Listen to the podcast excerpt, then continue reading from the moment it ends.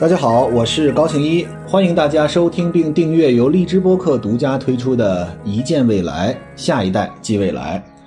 今天呢，我们聊一个很有时效性的话题，也是我相信大家最近一段时间非常关注的话题。截止到今天我们录制的时候，呃，广州又出现了零星的疫情，而在之前呢，我们知道有印度的变异的病毒也传到我们国内，然后包括还有英国变异的病毒，呃，变异的。属性是非常的严重啊，这就牵扯到一个非常重要的问题，也是我们在过去的一段时间里面一直在讨论的一个问题：我们到底要不要打疫苗？说到这个话题，其实我觉得我们每一个人都有自己的想法啊。呃，我给大家简要的往前梳理一下，我们当我说到打疫苗这件事儿，经历了个几个过程。其实，在二零二零年初刚刚开始这个新冠病毒的这个非常严重的时期，那个时候就有人在说说，哎，这个既然它是一个病毒，那我们能不能打打疫苗啊？在那个时候就有人在开始想要说打疫苗，但是那个时候，当时我们把主要的精力放在对病毒的防控，然后包括对我们已有感染者的救治，所以呢，呃，我们好像感觉到疫苗这件事情当时是遥不可及的一个事儿。但是实际上，据我的了解，从病毒刚刚一出现开始，我们无论是在中国科学院，还是在我们的疾病防控中心，还是在我们呃军队与这个防疫有关的机构，都已经在开始进行了疫苗的研发。这个事情不是说我们现在才知道有这个疫苗，很早时间就在研究的这件事情。而在呃，我记得在是在二零二零年底到二零二一年初的时候，实际上我们有一些疫苗已经进入到了三期，到了三期，实际上就已经快开始可以给大家接种了。在那个时候呢，零星会有一些机会能够让一些人提前，其实那是一个测试啊，那个不是真正的去打疫苗，因为我们所有的疫苗上市之前要经过三期临床，也就是在我们一期、二期、三期的临床之后。检验它的毒性和它的有效性，然后它的安全性能够产生的副作用都在可控范围之内的时候，才能够开始给大家广泛的接种疫苗。在那个时间点呢，我周围就有好多人问我说，要不要那个你去尝试一下，或者说有一个挺难得的机会，要不要你注射一下疫苗？而且我周围当我有这样的连接，就是我可以尝试着去打疫苗的时候，我周围就有人问我说。你能不能帮我托一下关系，我去打个疫苗？然后呢，后来我们开始，大家知道我们国内的防疫做得非常的好，然后我们呢已经开始大规模在注射疫苗的时候，这个时候恰恰开始有很多人开始说，哎，要不要我等等看？我要不要先不着急？有人说，那两针不行，我等一针。现在在一周以内。这个北京市的海淀区已经开始可以直接接种一针的了，大家又会说，哎，那我要不要再等一等，看看还有没有什么最新的疫苗，能不能应对病毒变异？能不能等这个变异的病毒更多一点，我们再去这个打疫苗？会有各种各样的说法。同时还有人提出来，疫苗既然是只有半年的有效期，那我这半年也天天在家待着，我跟谁也不接触，我能不能半年以后再打呀？等等等等，有各种各样的说法。其实这件事情让我觉得打疫苗已经不是一个科学问题了，很大程度上变成一个人性问题。实际上，我们为什么打和为什么不打，就是当你没有这个资源的时候，你就心里就充满了一堆的小稻草，说我一定要占有这个资源。当我们广泛提供，同时又是这个免费的，我们很多地方还是送代金券、送鸡蛋、送一些农副产品，鼓励大家去打。在这个时候，大家又开始退缩了，觉得哎。你为什么要给让我打？你为什么要给我东西让我打？这里面是不是有什么问题？所以在今天的节目里面，我希望给大家介绍清楚几件事情。第一，我们国内或者说这个世界上存在的疫苗大概有几种？一共有四种，它分别包括灭活病毒疫苗、重组蛋白疫苗、腺病毒疫苗以及 mRNA 疫苗，这是四种主要的疫苗。那么同时呢，疫苗是不是这个有效期只有半年？同时，病毒变异了以后，疫苗到底还有没有功能？有能能能不能继续的对抗我们的病毒？还有，为什么有人注射疫苗之后抗体表现为阴性？我就给大家回答一系列关于我们该不该接种疫苗、如何接种疫苗、接种疫苗之后我们脑子里那些问题，它会不会对我的身体有影响？它会不会对我的未来产生什么负面的健康影响？以及为什么我们在国内要大规模？注射疫苗，这个注射到我们整个中国人口的百分之多少的时候，它才具有意义？而这个意义又是什么？同时，还有这几种不同的疫苗各自的特点是什么？一针、两针、三针，到底它背后告诉我们它的防御机制是什么？我们在今天这个节目里面给大家系统性的梳理一下。我们希望大家通过这一期节目，能够真正的了解到我们为什么要打这样的疫苗，为什么我们要尽早打，打好疫苗之后对我们群体性、对我们整个国家有什么样的这个好处，对我们每一个人又有什么样的好处？好，首先我们从一开始来说起，这个病毒是什么？其实我们现在面对的一个非常重要的问题，就是我们现在所有的疫苗是面对哪个问题？这所有人都知道，我们是面对新冠病毒。那病毒是个啥玩意儿呢？病毒是由什么东西构成的呢？这个事情我们就往前说一说。其实，如果我们在新冠病毒之前，其实病毒广泛生存在我们的生活中。得流感那也是病毒，我们还会得，比如说不是我们每一个人，但是有小部分人可能会得 HIV，那也是病毒的感染。那么，其实我们经常性的生病大致有两种感染，一种叫做细菌感染，一种叫做病毒感染。病毒是什么东西？我现在用最简单的话告诉大家，它就是一个蛋白质外壳包裹的，里面是 RNA 以及 DNA 这样的遗传物质。大家理解，就是一个酒心巧克力，外边这个巧克力呀是这个蛋白质，里面那个酒心是什么呢？就是它的遗传基因 DNA 和 RNA。这个一个叫脱氧核糖核酸，一个叫核糖核酸。好，大家会说，好，病毒我现在知道了，就是酒心巧克力。那么细菌是什么？细菌实际上是一个独立可以生存的细胞体。比如说，我们身体里其实有很多细菌，我们的肠道里就有大量的菌群。一个孩子刚刚出生的时候，他，比如假设说，我们说一个极端情况下，把一个孩子放在一个绝对无菌的环境下，对这个孩子的生长是非常差的。为什么？因为很多细菌实际上对我们人体是有好处的，细菌是可以独立于我们人体而生存的，但是病毒不行，病毒必须依赖于一个宿主，这个宿主就是我们人类的细胞，病毒是必须要侵入到我们的细胞里面去，进而用我们细胞里的物质或者用我们细胞里的能量，用细胞里的养料去养活它，同时它利用细胞这个载体来进行不断的复制，然后不断的这个扩充。使得它的二代病毒可以继续的生存，进而传播下去。如果没有细胞，那么病毒就会直接死掉，因为它没有一个宿主去依附，它是不能自己独立生存的。但是刚才我们给大家介绍了，细菌是完全可以独立生存的，它可以独立于我们的细胞生存。它在我们的肠道里面，它在任甚至我们的手的表面哪里其实都有细菌。那么大家注意。其实很多年以前，我们有一个重要的发明，就是抗生素。抗生素实际上是可以对付掉细菌的，但是它无法对，或者说大部分的抗生素无法对付病毒。那么在细菌的这个时代，我们要分清楚哪些是有益的细菌，甚至我们偶尔喝的还是一些细菌呢，对吧？其实什么乳酸菌啊之类，它都从本质上它都都是一种菌。所以细菌里面是有的对人体有好处，有的是对人的身体有坏处。所以这是完全不同的两个情况。那么对于病毒呢？其实我们对于病毒在过去的很长一段时间里面，相对比较这个呃困难一些，对吧？病毒会给我们造成很大的问题影响。最主要的问题是它侵入到我们的细胞内部，然后它不断的繁殖。比如说，其实有好多的病毒，比如疱疹啊等等的，其实造成了很大的影响。呃，比如说细菌的感染，其实我们有各种各样的方法，但是呃，无论用抗生素这样非常有效的方法，但是病毒我们到今天为止有很多。呃，我们所不能够攻克的病毒，比如说 HIV 病毒，比如说现在我们面临的新冠病毒等等，都是需要特殊的方法来进行处理。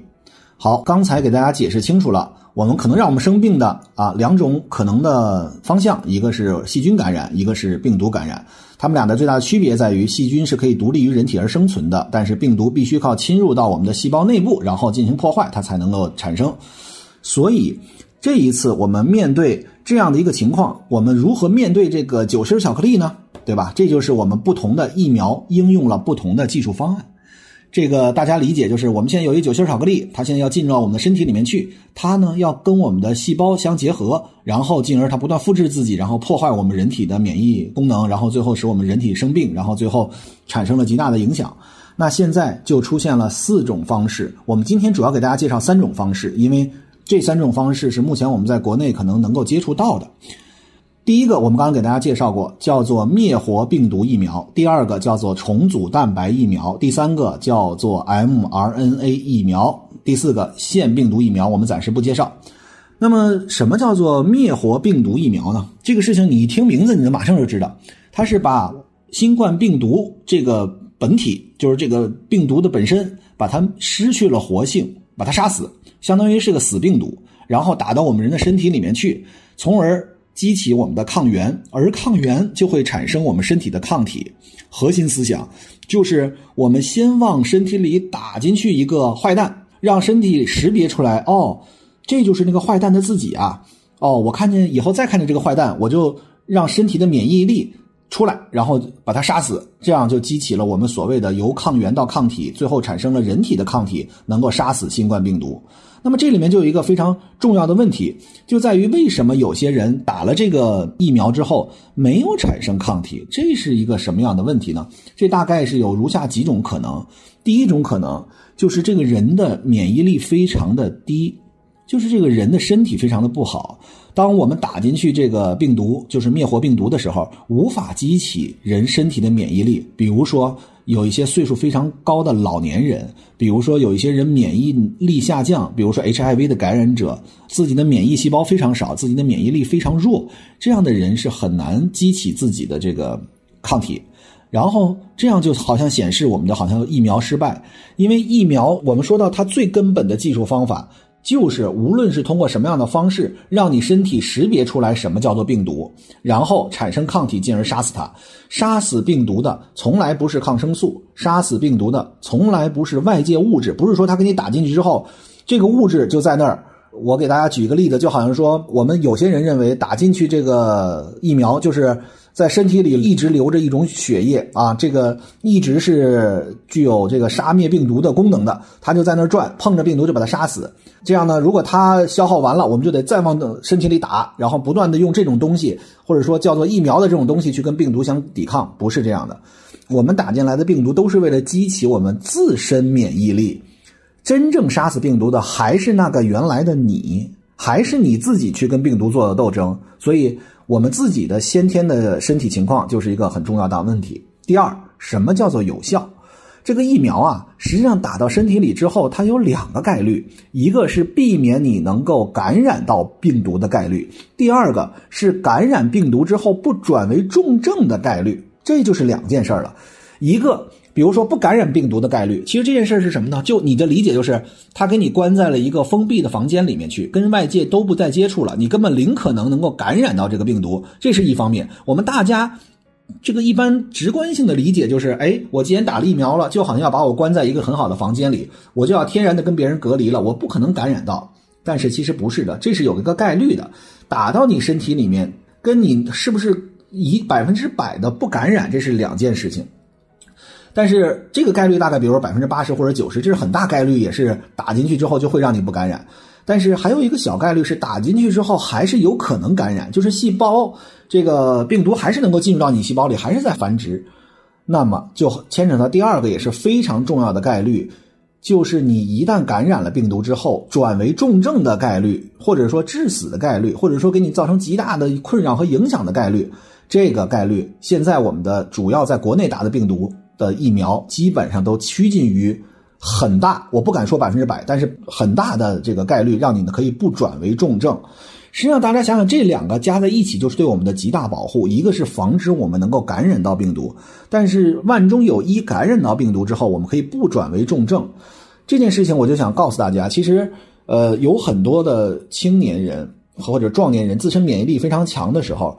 因为我们现在国内这个案例非常少，因为我们国内防护做得太好了。但是在国外，这个相对疫情防控的不是那么好，而且所谓还有自这个，即使极大的传染了之后还不隔离，还是在保持这种自由的社交状态的这个社会里面，其实有一些青年人，我们无论现在得到的信息是。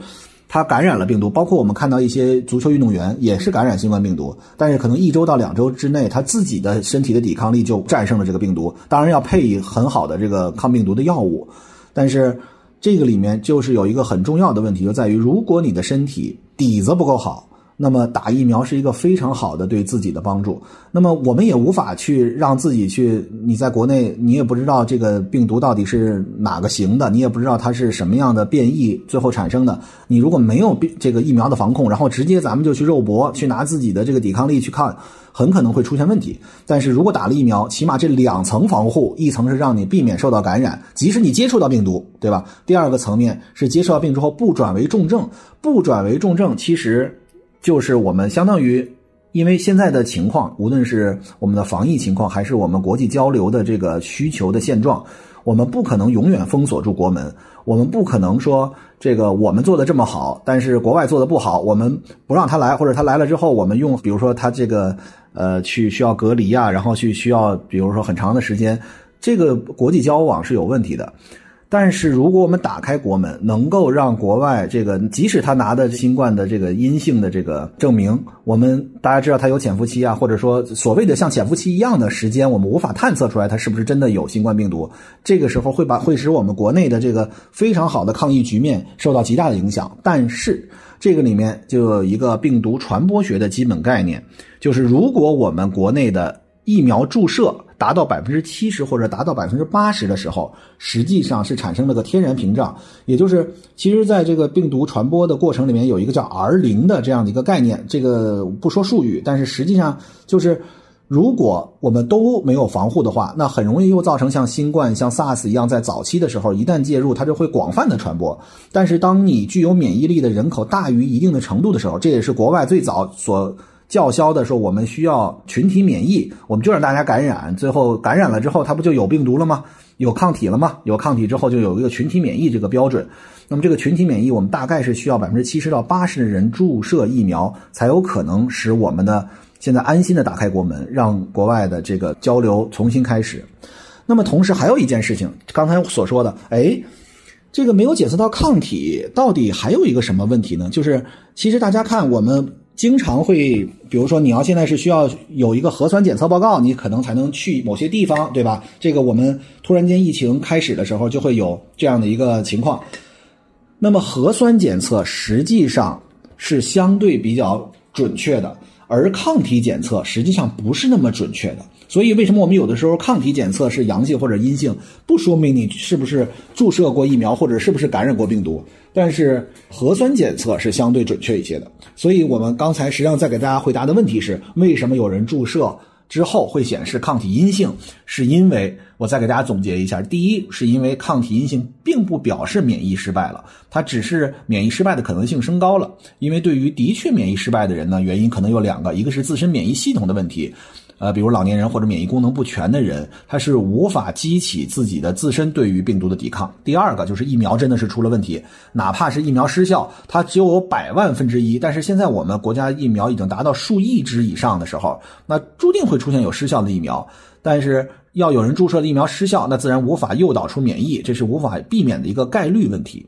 所以，这个注射疫苗之后显示抗体为阴性，不说明你就是没有抵抗力。如果你做完核酸之后发现还是，那可能会是因为刚才我们所说的这两种问题。好，刚才呢，我们从实际上是从第一种疫苗就给大家广泛的说开了，说了一些几个问题。但是实际上我们刚才只给大家介绍了一个叫做灭活病毒疫苗，实际上是把我们的病毒啊，一个病毒本毒啊，那个坏蛋啊，把它杀死了，把它的尸体运到身体里面去，让大家看这就是坏蛋，看见他杀死他。最后防御的还是我们自己的免疫细胞和我们自己的人的身体的免疫能力。第二种病毒是第二种疫苗，实际上是我们的呃中科院的高福院士作为呃领军人物的一个叫做重组蛋白疫苗。说到重组蛋白疫苗呢，我就希望跟后一种疫苗叫做 mRNA 疫苗一块给大家讲一讲，它们都是什么。重组蛋白疫苗。实际上，往身体里打进去的是蛋白质片段。大家还记得酒心儿巧克力吗？往里打的是一个巧克力片就是它的这个病毒的包裹的这个蛋白质。我们打进去一些蛋白质，然后让身体识别这些蛋白质。如果你看见这些巧克力碎片，你就知道它背后是一个病毒，识别它并且消灭它。大家理解这是什么意思呢？相当于不是在把一个病毒本体打给你了。而是打过来一些它的外包装，哎，你看见这个，你大概就能知道。比如说，我们有的时候，假设你想喝可乐，对吧？一种情况是可乐喝到嘴里，你知道这是可乐；另一种，你看它的包装，哎，红色的，这大概是可口可乐；这个蓝色，你大概是百事可乐。你不用喝到这个可乐，你看这包装，你就大概知道这是一种什么东西。所以，我们实际上在重组蛋白疫苗和 mRNA 疫苗都是往里面打一些。蛋白质的片段，但是 mRNA 又不同，mRNA 相当于叫信使 RNA，RNA 刚才我们告诉大家了，叫脱氧核糖核酸。那么 M 是什么？就是 messenger，就是信使。它实际上呢，就是举了一个图纸，拿着一个图纸，mRNA 就是拿了一个图纸进去。哎，你们看啊，这样就可以拼出一个病毒。重组蛋白疫苗是拿了一些这个外壳的蛋白质的这个片段，说，哎，你看啊，这些加在一起就是病毒。核心思想都是为了让你的身体识别出来什么就是病毒。那么这里面又有一个非常有意思的话题，就是重组蛋白疫苗的优势到底在于什么？其实重组蛋白疫苗啊，它就像酿酒一样，它是在培养皿里培养出来的，它可以迅速、广泛、大量的进行复制，产能很高。大家知道我们这个酿酒对吧？酿醋其实。呃，都是用米啊，或者是小麦啊等等的，用酿造的方式把它酿造出来的。这个重组蛋白疫苗，大家也可以理解为就是这种酿酒的方式给它酿出来的，所以它能马上呃生产很多。而灭活病毒疫苗是需要你得有病毒啊，你得有很多的病毒，你把它灭活了，你才有可能再给大家打进去。所以这三种实际上是完全不同的方式。我再给大家体系性的梳理一下：mRNA 是信使 RNA 疫苗，它是举着一个牌子。上面是一个信使，免疫系统啊，你们注意啊！如果你们看到有如下特征的，那就是一个病毒，它相当于一个举着图纸进去，你拿这个图纸用你的身体就可以拼接出来什么样叫做病毒。第二种重组蛋白疫苗，实际上是往身体里打的是蛋白质片段。蛋白质是什么？就是包裹在这个 RNA 和 DNA 外面的那一层病毒的这个壳。拿到这个壳，我们的一些片段进到身体里面，你就可以知道什么是病毒。第三种是直接把病毒本体打进去，这些都有各自的优势。但是如果我们再提到另外一件事情，大家就会想知道，那这个哪一个更有效呢？对吧？其实这件事情啊，到目前为止证明前两种方式都非常有效。mRNA 是因为我们暂时在国内还没有。国内的第一家，据我了解，应该正在进行三期的试验，还没有开始能够正式的投入到我们大家都能够接种的这个疫苗里面去。同时，还有 mRNA 啊，最早是为了癌症而设计的这样的一种技术方案。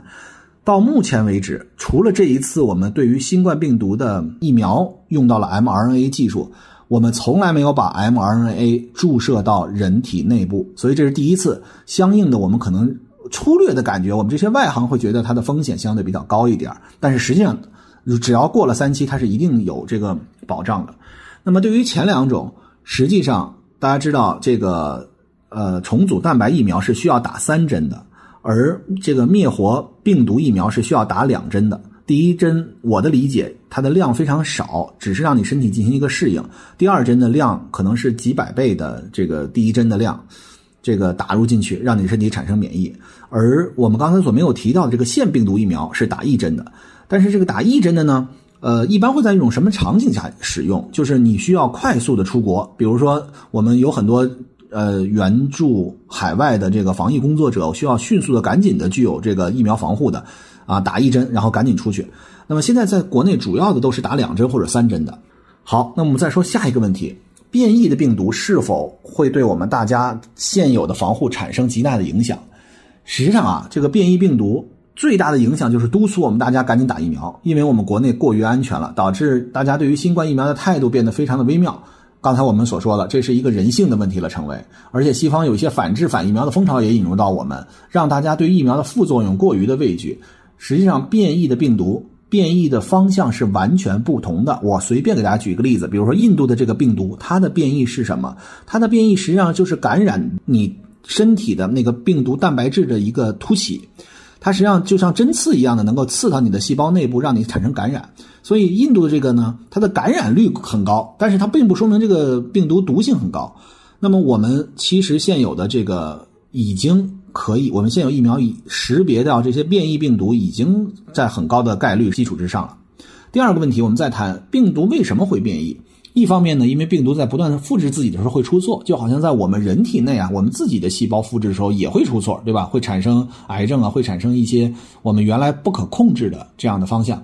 所以病毒复制自己出错的时候，就产生了病毒的变异。另一方面呢，因为啊，病毒受到了免疫系统的选择，什么意思？病毒自己不断的在让自己成长，让自己的变化，但是我们的免疫系统也针对它们进行有效的灭杀。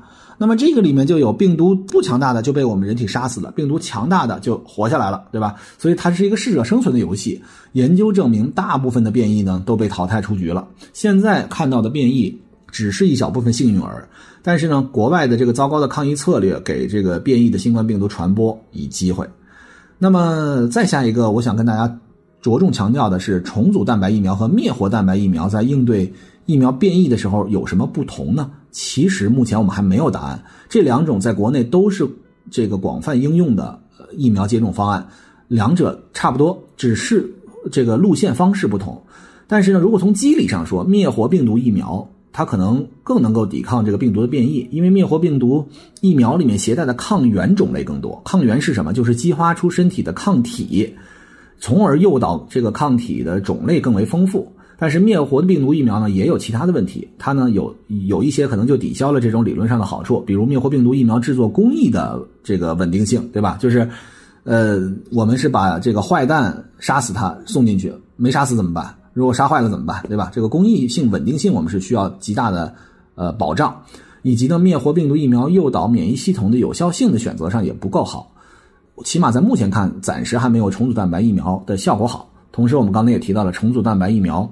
啊，它的这个生产会非常的大量，而且会非常的简单。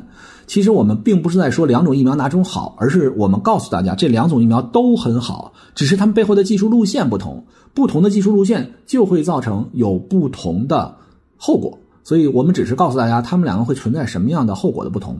下一个问题，疫苗是只有半年有效期吗？这个事儿其实就大家都很关心，就是。我如果打了之后半年又得再打，是吧？那这事儿怎么办呢？其实这个事儿是因人而异的。对于大多数人来说，疫苗的有效期呢，能够延续多长时间？第一，还需要研究；第二，疫苗的我们一直在跟大家强调，疫苗有双重作用，一个是防止感染，一个是感染后降低疾病的严重性，就是防止转为重症。那么，如果在你注射之后半年之内，也许它防感染的效果相对减弱了。但是，即使是这种情况下，它的抗体浓度下降，导致这个防感染能力下降了之后，但是转为重症这一特重要特性也不会下降，或者说下降的幅度很低。所以它可以持续多长时间？除非变异的新冠病毒的免疫逃避能力大幅升高，不然的话，它起码在很长的一段时间里面，我们起码身体还是具有一些防重症的这个功效在。那么再说。我再给大家一个事实性的一个数字，就是这个重组蛋白疫苗对于病毒变异是否有效？有一个公司叫做 Novavax，它发表的数据呢，重组蛋白疫苗对于英国抗体的效果不错，有效率达到百分之八十六。国内的重组蛋白疫苗，因为现在呢还没有这个数据出来，但是起码我想向大家告诉的是，灭活病毒疫苗、重组蛋白疫苗在国内上市的都是极好的，能够建立我们的防疫屏障。更为重要的是。我们必须得快速的注射到一个大于我们去整体人口百分之七十到八十左右的这样的一个空间，才能够使得我们建立好一个防护屏障，从而能够重新的恢复到我们疫情之前的国际交流的这个密切程度上去，我们才有可能使得我们这个双引擎对于我们的呃对内的增长和对外的出口。和对外的国际交流重新恢复到原有的情况，一个非常重要的一个环节。所以，呃，希望大家在听完我们今天的这个介绍之后，能够从我做起，从今天做起，我们一起接种疫苗，建立好这个屏障，让我们的生活早日恢复到病毒之前。谢谢大家今天的陪伴，我们下次再见。